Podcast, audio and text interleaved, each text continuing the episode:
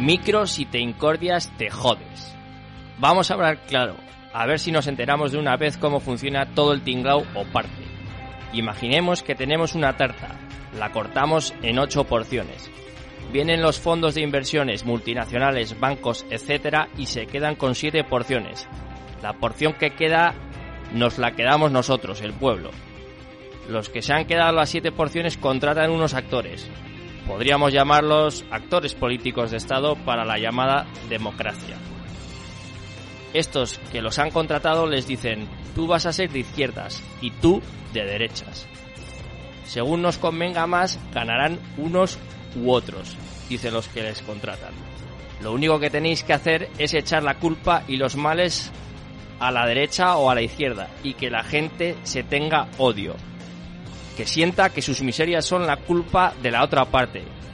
Que se meta el miedo de que vienen los fachas, de que vienen los rojos, de que vienen cualquiera que se enfrasquen en una pelea dentro de esa única porción que les hemos dado. Que legitimen este sistema de dictadura de guante blanco llamado la democracia, pensando que una opción es mejor que la otra. La verdad es que ambas, izquierda y derecha, van a hacer lo que el que se ha quedado con las siete porciones le dice, que para eso contrató a los perros políticos. Todo esto no es más que un hecho para dividir.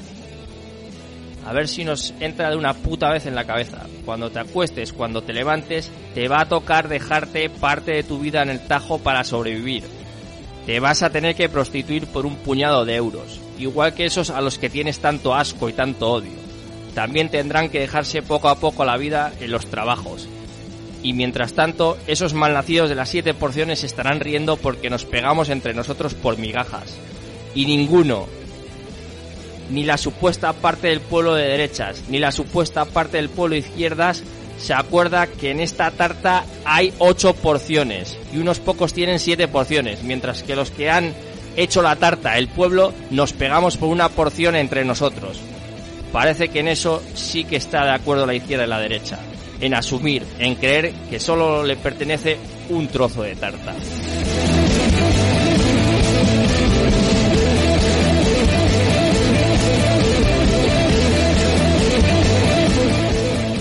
Digo libertad, digo democracia, y de pronto siento que he dicho esas palabras sin haberme planteado una vez más su sentido más hondo, su mensaje más agudo. Y siento también que muchos de los que escuchan las están recibiendo a su vez como algo que amenaza convertirse en un estereotipo, en un cliché, sobre el cual todo el mundo está de acuerdo porque esa es la naturaleza misma del cliché y del estereotipo, anteponer un lugar común a una vivienda, una convención a una reflexión, una piedra opaca a un pájaro vivo. Julio Cortázar. Bueno, a partir de ahora vamos a escuchar un entrelazar entre Agustín García Calvo y Jesús Ibáñez. En mi voz escucharéis algunos fragmentos del artículo Nada para el pueblo, pero sin el pueblo, de Jesús Ibáñez. Y en mi voz escucharéis partes de la conferencia contra la democracia de Agustín García Calvo. Se trata de hablar contra la democracia, porque simplemente se entiende que es lo único que hay, lo único que se ve, en el sentido de que cualquier otra forma de organización del poder está, de alguna manera, destinada a concebirse como una aproximación a esta que hoy aquí padecemos de forma que todas las demás no son más que prefiguraciones o aproximaciones a esta, que es la única triunfante y la única verdadera.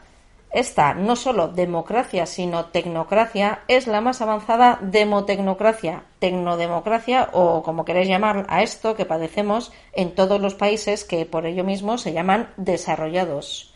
En este sentido, se dice que es la única forma de poder que nos toca y, por tanto, la única contra la que merece la pena hablar. La avalancha de productos sin ha acabado arramblando también con la democracia. Café sin cafeína, tabaco sin nicotina, cerveza sin alcohol, leche sin crema, socialismo sin Marx, comunismo sin Lenin y ahora democracia sin demos. Cuando le quitemos la gracia, que ya se la están quitando, quedaría tal que diría el finado zorro, como un cuchillo sin mango al que le quitan la hoja. Fijaos bien que cuando pienso que esto es lo único real, estoy haciendo implícitamente una crítica de cualquier otra forma de rebelión, de denuncia, de oposición a otras formas de poder arcaicas pasadas. Esta crítica tiene mucho fundamento incluso también en los círculos llamados anarquistas. Es una desgracia también endémica con la que venimos cargando desde siempre. Nos encontramos luchando siempre contra fantasmas del poder del pasado, fantasmas del poder de hace 20, 40 o 60 años. Esto no es una mera equivocación. Seguimos hablando contra las dictaduras, seguir hablando contra las formas de opresión de la libertad personal. No solo es una equivocación, sino que es una equivocación sangrienta. Es, en cierto modo, un crimen contra el pueblo. Cualquiera que se distrae hablando de estos fantasmas de un poder que ya no es el poder verdadero, está haciéndole al pueblo un flaco servicio. Está contribuyendo al engaño, porque cualquiera que habla o entretiene hablando acerca de dictaduras del pasado o del tercer mundo, acerca de formas de dominio más atrasadas, está sugiriendo por lo bajo que en cambio esta que tenemos aquí es la deseable, que esto es la democracia, de la libertad mía termina donde empieza la libertad del prójimo y todas las demás tonterías enunciadas desde la Revolución Francesa para acá, que esto es lo bueno y esto es lo que merece sostenerse y por lo que merece que luchemos, no solo nosotros, sino los negros, los chinos y los indios. Se vota con los pies. Los que mandan, mandan con las manos. Los mandados obedecen con los pies. Porque son culpables en la etapa religiosas, pecadores, en la jurídica, delincuentes, en la publicitaria, extraviados o extravagantes Tres, tres términos sinónimos. Los tres significan salirse del camino recto que va hacia la derecha. Pecador de pez más cons es el que tiene un defecto en el pie, como el manco lo tiene en la mano o el ciego en los ojos. Delincuente de de más linquo es el que abandona el deber trazado por el camino recto. Extraviado es el que va por otra vía, extravagante es el que se sale de la vía. Siempre modificados, medios, primero moldeados por la moral, luego moldeados por la ley. Mos y lex tienen significados semejantes. Finalmente modulados por la moda. Votar es un modo de marcar el paso. Los que mandan se comunican con los, mandados mediante juegos de lenguaje del tipo pregunta-respuesta como las elecciones. El que manda puede preguntar lo que quiera, el mandado debe responder a lo que se le pregunta. Así se distribuyen el poder y el deber. Se está contribuyendo constantemente a este engaño y en ese sentido, sin mucha exageración, digo que esta equivocación es, de alguna manera, un crimen contra el pueblo. Solo hay un poder contra el que se debe hablar. Es este de aquí y ahora el que padecemos. El mundo que yo no vi, lo pensé como cosa extraña, como arca de maravilla, ay de mi vida.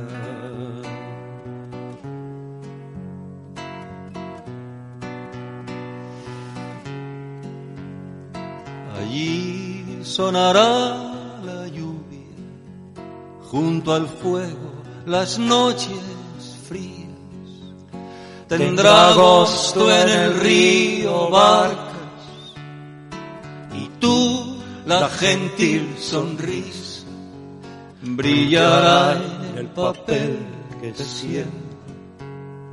La negra flor de la tinta, ay de mi vida.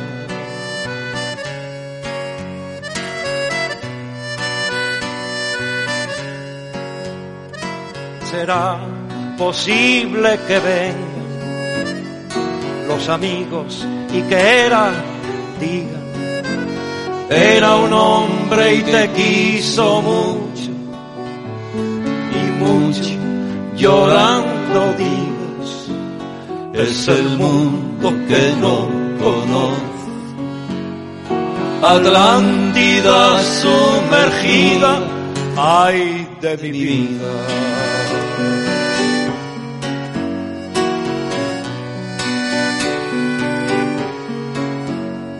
Allí las palmeras echan esmeraldas, allí las crías del delfín esmeraldas paz. Allí no hay noche ni día cuando ordeñan a los rebaños de púrpura el mar se agría, ay de mi vida.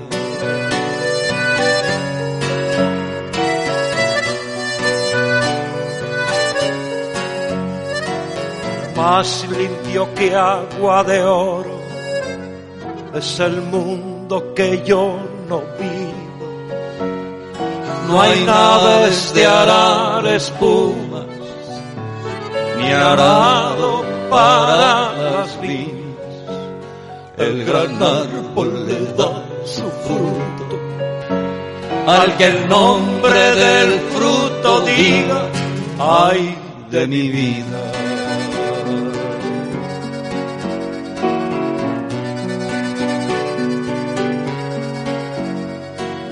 Ese mundo no es el mío, es el tuyo, el que en tus pupilas hundido está desde siempre y no lo alcanza mi vista. A ese mundo quisiera entrar antes que suene la hora